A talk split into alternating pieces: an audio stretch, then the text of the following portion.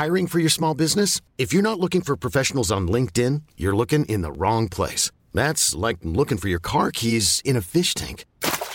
LinkedIn helps you hire professionals you can't find anywhere else, even those who aren't actively searching for a new job but might be open to the perfect role. In a given month, over 70% of LinkedIn users don't even visit other leading job sites. So start looking in the right place. With LinkedIn, you can hire professionals like a professional. Post your free job on linkedin.com slash achieve today. It's the Kia Summer Sticker Sales Event, so give your friends something to look at. Like a B&B with an ocean view, an endless field of wildflowers, or a sunset that needs no filter. Make this a summer to share and save with a capable Kia SUV or powerful sedan. See your local Kia dealer or visit kia.com to learn more. Kia, movement that inspires. Call 800 334 Kia for details. Always drive safely. Sale applies to purchase of specially tagged 2024 vehicles only. Quantities are limited. Must take delivery by 7824.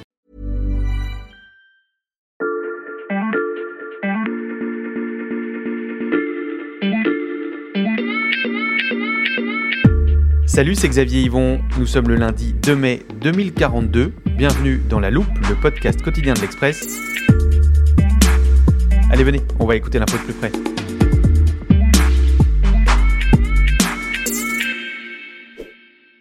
Ah mais c'est dingue Tu fais quoi Euh, Je regardais des vieilles photos de l'équipe de La Loupe. Regarde ça C'est les masques qui te gênent Non, les masques, c'est normal.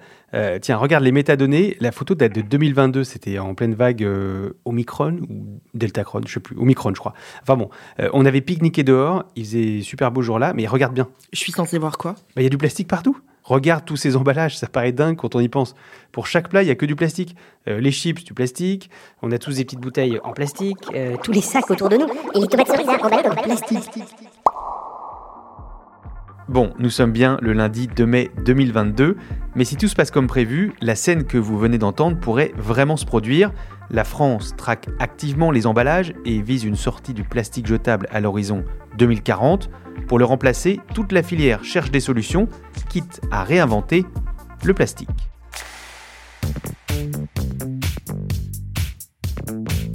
Ah, Philippine, je vois que tu as privilégié la gourde à la bouteille en plastique traditionnelle. Oui, pour une fois, je ne l'ai pas oublié ce matin. J'accueille en studio Philippine Robert, journaliste au service économie d'Express. Salut Philippine. Salut Xavier. Philippine, ensemble, on va parler des bouleversements de la filière du plastique en France, parce qu'aujourd'hui, cette industrie n'a plus le choix. Oui, la filière n'a plus le choix, elle doit s'adapter, parce que la France s'est lancée dans la chasse au plastique jetable. En 2020, une loi a été adoptée, la Mhm. loi AGEC, loi anti-gaspillage pour une économie circulaire, Mhm. et elle prévoit notamment la sortie du plastique jetable d'ici à 2040, comme tu l'as dit. Donc cet horizon peut te paraître encore lointain, mais en fait, ça a déjà commencé, il y a déjà eu plusieurs étapes, et les prochaines arrivent très vite. D'ici 2018, les billes microplastiques seront interdites. Autre produit dans le collimateur de la loi biodiversité, les cotons-tiges. Les bâtonnets en plastique devront disparaître avant 2020. Ensuite, dès l'an prochain, 2021, ce sera au tour des pailles en plastique. Pommes sous cellophane, poivrons en sachet et carottes en barquette, c'est bientôt fini. La plupart des fruits et légumes n'auront plus d'emballage au 1er janvier 2022. À partir du 1er janvier 2023, les chaînes de fast-food n'auront plus le droit du tout d'utiliser des contenants jetables. Et donc en 2025, les plastiques à usage unique euh, devront avoir été réduits de 20%. Ceux restants devront être euh, recyclés à 100%. Et il faudra avoir supprimé tous les plastiques euh, jetables considérés comme inutiles. Il faut vraiment se débarrasser de tous les plastiques qui sont inutiles parce que ce sont des matériaux qui ne sont pas bénins, hein, qui, qui présentent un danger qu'il est quasiment impossible ensuite d'éradiquer. Je vous présente Nathalie Gontard. Elle travaille à l'Institut national de la recherche pour l'agriculture, l'alimentation et l'environnement. Et on lui a demandé de nous rappeler quel danger pose précisément le plastique. Très souvent, on réduit de façon extrêmement fausse le danger euh, lié à la pollution plastique au bilan carbone. Or, le principal danger lié à la pollution plastique, il est lié au comportement très très particulier du plastique comparé à tous les autres matériaux que nous utilisons. Et donc ce plastique euh, présente la particularité de se euh, fragmenter en bouts de plus en plus petits. Donc après on va parler de microplastique, de nanoplastique. Cette fragmentation s'étale sur plusieurs centaines, voire plusieurs milliers d'années. Et plus le plastique euh, se retrouve sous la forme de, de bouts qui sont petits, et plus il va avoir la faculté non seulement de voyager dans tous les compartiments de la Terre, mais aussi il aura la particularité d'interagir de plus en plus facilement avec tous les polluants qu'il va euh, rencontrer sur son chemin. Donc tous les polluants organiques, les pesticides, etc. Et donc il va pouvoir, comme ça, les véhiculer jusque dans euh, les organismes vivants. Et du coup, on a créé un réservoir monstrueux en micro et nanoplastiques. Philippine, Nathalie Gontard parle de réservoir monstrueux. Est-ce qu'on a une idée de ce que ça représente? Alors oui, en février dernier, euh, l'OCDE a publié un rapport qui nous donne euh, une petite idée de ce réservoir. Donc le monde produit chaque année 460 millions de tonnes de plastique. Euh, en 20 ans, ça a quasiment doublé. Et les déchets plastiques, quant à eux, ont été multipliés par deux. Et si on prend par exemple juste les emballages plastiques en France, on est déjà à 2 millions de tonnes. Donc ça te donne une idée de, de l'ampleur prise par le plastique aujourd'hui. Si j'ai bien compris, Philippine, il va falloir passer de ces 2 millions de tonnes à zéro d'ici une vingtaine d'années et donc bah, chômage technique pour la filière. Alors oui, pour les industriels du secteur, cette sortie du plastique jetable représente euh, une menace sur leur chiffre d'affaires et donc sur leur activité. Mhm. Mais comme tu l'imagines, ils n'ont pas l'intention de mettre la clé sous la porte. Les producteurs, les transformateurs et les distributeurs sont en train de, s'adapter à cette nouvelle donne. Et en plus de ça, on a aussi de nombreuses startups qui viennent se positionner sur ce marché, qui pensent que cette mutation est une opportunité. Et ils n'ont pas totalement tort, parce qu'en plus de cette loi AGEC euh, qui est contraignante, il y a aussi une demande importante euh, de la part des consommateurs qui veulent euh, consommer des produits plus respectueux de l'environnement. Et donc pour les industriels, c'est important d'avoir cette image de marque et de montrer euh, qu'ils sont conscients de cet enjeu et qu'ils essayent de changer les choses. Donc chiffre d'affaires, pollution, demande sociétale, le plastique c'est plus fantastique. Il est temps de se pencher sur les alternatives envisagées par les acteurs du secteur. Découvert en bois, des emballages en papier, des pailles en aluminium, on commence, Philippines, déjà à voir les effets de la loi euh, AGEC. Est-ce qu'on peut imaginer une disparition totale du plastique? Alors non, ça paraît un peu euh, utopique. D'abord parce que le plastique, contrairement à d'autres matériaux, conserve euh, certains atouts. Mhm. Il est léger et robuste, il ne se casse pas, à la différence du verre. et donc les industriels du secteur mettent en avant ces qualités du plastique, qui pourraient même être encore améliorées si au lieu de se concentrer sur du plastique jetable, ils se concentraient sur du plastique réutilisables, ce mhm. qu'ils sont en train de faire. Donc par exemple, j'ai pu échanger avec le dirigeant d'une entreprise euh, qui s'appelle Carty et qui fabriquait avant des flûtes en plastique jetables. Mhm. Lui avait anticipé cette euh, bascule euh, il y a deux ans et finalement il l'a vu comme une opportunité. il a adapté sa production et il fait aujourd'hui des, flûtes en plastique réutilisables et il est très content d'avoir fait cette, cette bascule. Et, et, cette bascule, elle peut se faire facilement? Alors pas forcément car elles doivent passer d'un modèle où le plastique jetable devait être le moins cher possible à produire à un modèle où on va leur demander demander de produire un, plastique plus qualitatif, justement, qui puisse être euh, réutilisé. Il faut aussi imaginer des solutions pour le réemploi de ce plastique, euh, parce qu'on ne va pas euh, spontanément aller au, supermarché forcément avec son contenant réutilisable. Donc il y a toute une approche à développer, un modèle économique à réinventer, et c'est notamment là que se positionnent certaines startups. Comment ça? Alors je vais te prendre l'exemple d'une startup qui s'appelle Pixo, et eux, ils veulent lutter contre les emballages inutiles dans la restauration. Mmh. Par exemple, ce midi, tu as envie de, manger des sushis. Donc on Comment tu sais Je l'avais deviné. On voit tous la petite boîte en plastique dans, laquelle sont placés les sushis. Tout à fait. et donc cette start-up euh, a développé des contenants réutilisables dans lesquels ils ont mis une puce RFID, donc qui permet de, tracer ces contenants. Mhm. Donc toi, tu vas aller chercher tes sushis, tu vas récupérer tes sushis dans cet emballage, tu vas les ramener au bureau pour les manger. Mhm. Et ensuite, si tu ne ramènes pas ton contenant pour qu'il soit euh, nettoyé et réutilisé euh, par le restaurant de sushi, eh bien tu vas avoir de l'argent qui va être prélevé sur ton compte. Donc c'est un peu le, système de la consigne qui est remis euh, au goût du jour. Et ils sont également en train de travailler sur un autre système où là tu aurais le droit à une récompense si tu ramènes ton contenant. donc voilà, ils vont voir laquelle des deux solutions fonctionne le mieux. Bon, tout ça me donne un petit peu faim. J'imagine que la loi AGEC doit pousser les restaurateurs à, à s'adresser à ce type de start-up. Alors oui, au début quand ils se sont lancés, ce qu'ils m'ont raconté, c'est qu'ils ont eu beaucoup de mal à trouver des restaurateurs euh, intéressés, euh, parce que pour eux, bah, ça coûte euh, plus cher de mettre en place quand même ce système. ensuite, il faut pouvoir nettoyer ces contenants. mais ils ont eu une petite impulsion grâce à cette loi AGEC, parce que bientôt, les fast-foods ne pourront plus servir des repas sur place dans des contenants jetables. Donc beaucoup de restaurateurs sont montrés intéressés à partir de ce moment-là, et cette start-up a réussi à lever 7 millions d'euros l'année dernière. Hmm. Après, il faut voir, parce que pour l'instant, ça fonctionne sur des petits volumes. Euh, est-ce qu'à grande échelle, cette solution peut vraiment fonctionner et, s'imposer euh, un peu partout Tu l'as dit, Philippine, le secteur mise sur le réutilisable. Mais j'en ai parlé avec Nathalie Gontard, qui elle est particulièrement sceptique sur le réemploi du plastique dans ces conditions. Interdire le plastique jetable était une initiative louable, sauf que l'interdire comme ça, ça a donné lieu tout simplement à la création des mêmes objets, mais plus épais. Donc une assiette en plastique plus épaisse, elle est réutilisable. Un verre en plastique plus épais, il est réutilisable. Donc on a l'impression que ça les rend inoffensifs. Mais pas du tout.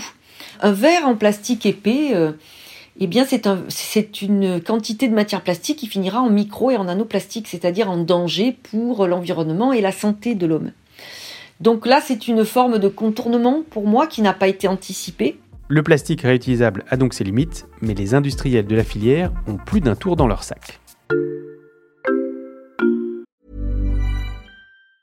Hey, I'm Ryan Reynolds. Recently, I asked Mint Mobile's legal team if big wireless companies are allowed to raise prices due to inflation. They said yes. And then when I asked if raising prices technically violates those onerous two year contracts, they said, What the f are you talking about, you insane Hollywood ass? So to recap, we're cutting the price of Mint Unlimited from $30 a month to just $15 a month. Give it a try at mintmobile.com slash switch. $45 up front for three months plus taxes and fees. Promo for new customers for limited time. Unlimited more than 40 gigabytes per month. Slows. Full terms at mintmobile.com.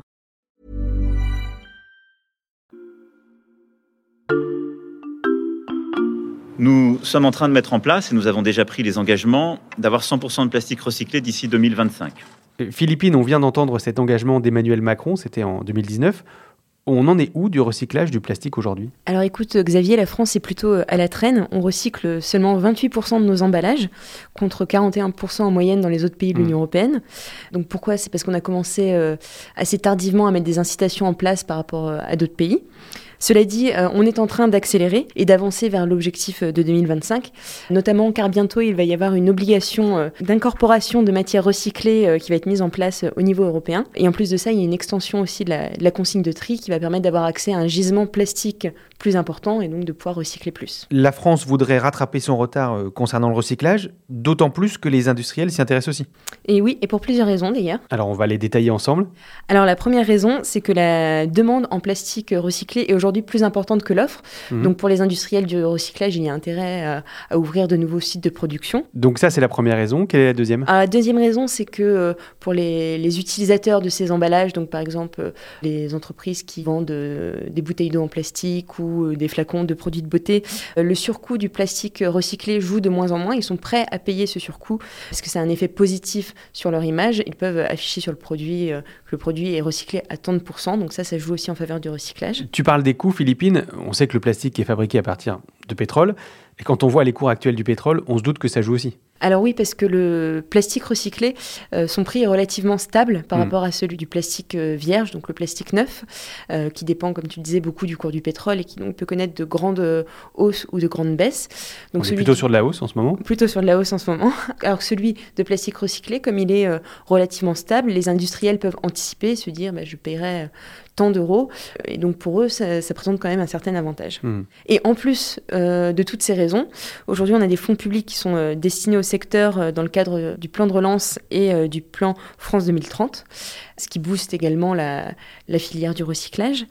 Et il y a un potentiel important de développement parce qu'aujourd'hui, on ne sait pas encore euh, tout recycler.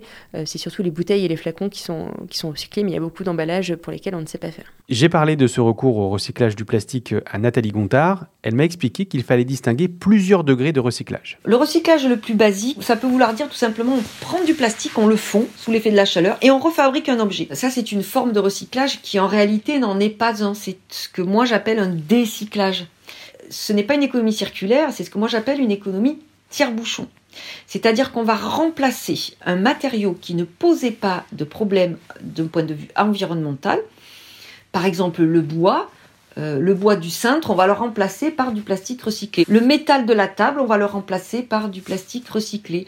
On camoufle les déchets hein, sous la forme d'un autre objet, mais en plus, on fait perdurer parce qu'on crée des filières entières et on fait disparaître des filières de matériaux traditionnels qui ne posaient pas de problèmes environnementaux. Voilà, maintenant on sait ce que c'est que le décyclage, c'est-à-dire le degré zéro du recyclage.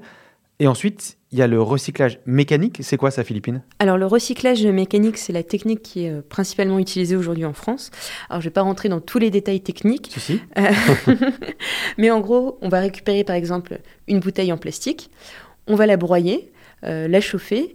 Ça va faire des sortes de, de petites billes, Mhm. de granulés, qui ensuite vont pouvoir être euh, réutilisées pour faire une bouteille euh, en plastique, une nouvelle bouteille en plastique. On sait que ça marche à peu près bien, mais quand même que le plastique est toujours un peu dégradé. Donc on le mélange à du plastique vierge pour retrouver la même, les mêmes propriétés.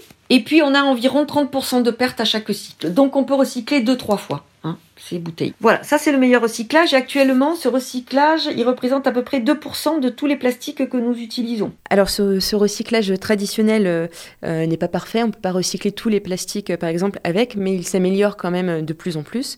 Par exemple à Veolia, ils sont en train d'équiper leur centre de tri d'intelligence artificielle et de robotique, parce qu'on perd aussi beaucoup de plastique à cette étape-là. Et donc si on améliore aussi le tri, on pourra recycler plus. Si je résume, on a un recyclage qui ne concerne que 2% des plastiques, qui ne fonctionne que deux ou trois fois. Et pourtant, selon Nathalie Gontard, c'est la meilleure option aujourd'hui. Euh, Est-ce qu'il y en a d'autres, Philippines Alors oui, il y a le recyclage chimique qui, comme son nom l'indique, utilise des solvants chimiques Mhm. pour euh, recycler par exemple ta bouteille d'eau. Mais euh, il permet aussi de prendre en charge des plastiques qui ne sont pas traités aujourd'hui par, euh, par le recyclage mécanique. Donc on a eu en début d'année deux annonces d'implantation, l'américain Eastman et le québécois Loop Industries qui vont installer deux usines géantes de recyclage chimique en France. Mais cette technique pose quand même un petit problème, c'est que comme je disais, on utilise des produits chimiques, des solvants qui ont quand même un impact sur la santé et sur l'environnement. Et en plus, cette euh, solution est particulièrement énergivore, donc pas très respectueuse de, de l'environnement. Donc là aussi, on a une technique imparfaite. On continue notre tour des techniques de recyclage. Euh, On va bien finir par en trouver une satisfaisante. Alors oui, Xavier, j'en ai une autre à te proposer. Ouais, laquelle?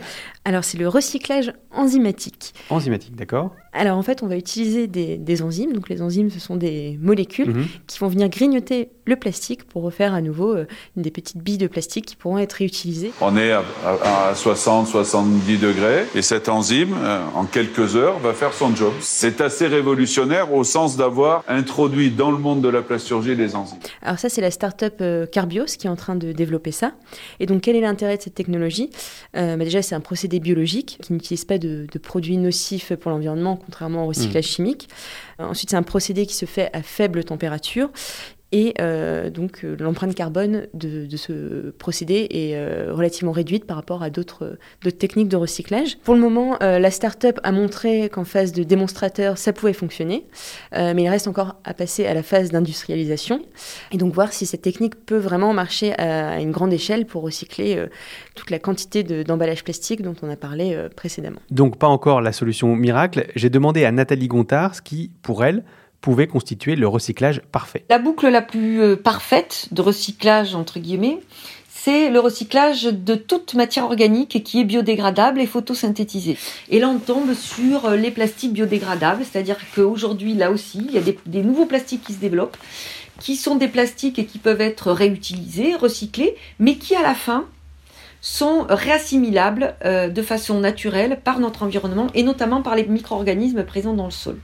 Donc le danger, là, lié à la persistance, à la fragmentation du plastique, disparaît. Donc moi j'y crois quand même, mais bien évidemment que c'est pareil, on ne va pas remplacer tous les plastiques par des matériaux biodégradables. Je pense que ça serait pas réaliste, en tout cas sur un temps très court. Donc vu l'urgence de la situation et vu la quantité de plastique qu'on utilise, je pense que la première chose, ça va être d'abord d'apprendre à s'en passer. Alors, se passer du plastique, euh, ce n'est, comme on l'a vu, pas, euh, pour le moment pas la voie qui a été choisie euh, par la filière. Et le biodégradable, c'est effectivement une piste qui est très intéressante, mais aujourd'hui qui n'est pas au point pour, pour toutes les utilisations du plastique. Donc, il y a encore beaucoup de, de recherche qui est à faire dans ce domaine pour trouver une, une bonne solution. Mais un point intéressant qui a été euh, soulevé par euh, l'OCDE dans le rapport dont on a parlé tout à l'heure, c'est qu'aujourd'hui, seulement 1,2% des innovations industrielles euh, identifiées dans le secteur du plastique sont en lien avec l'environnement. Donc on peut se dire qu'il y a encore une, une grande marge de manœuvre et que dans- on pourra se retrouver dans quelques années pour parler euh, des innovations qui nous permettent d'avoir un plastique euh, plus respectueux de l'environnement. Se passer du plastique, miser sur le biodégradable ou mettre l'accent sur les innovations vertes, euh, la filière a de quoi réfléchir pour poursuivre sa révolution. Merci beaucoup Philippine. Merci Xavier. Philippine Robert, journaliste au service économie de l'Express. On peut retrouver ton article sur le plastique et tous les autres sur le site de l'Express. Profitez-en, en ce moment, l'abonnement pour 3 mois ne coûte que 99 centimes. Et sachez, chers auditeurs, que la loupe est recyclable à l'infini. Si vous voulez retrouver tous nos épisodes passés et en découvrir un nouveau tous les jours dès 6h du matin, rien de plus simple, pensez à vous abonner sur votre plateforme d'écoute, par exemple Deezer, Apple Podcast ou Podcast Addict. Cet épisode a été fabriqué avec Jules Benveniste, Charlotte Barris, Ambre Rosala, Raphaël Pueyo et Lison Verrier. Retrouvez-nous demain pour passer un nouveau sujet à la loupe.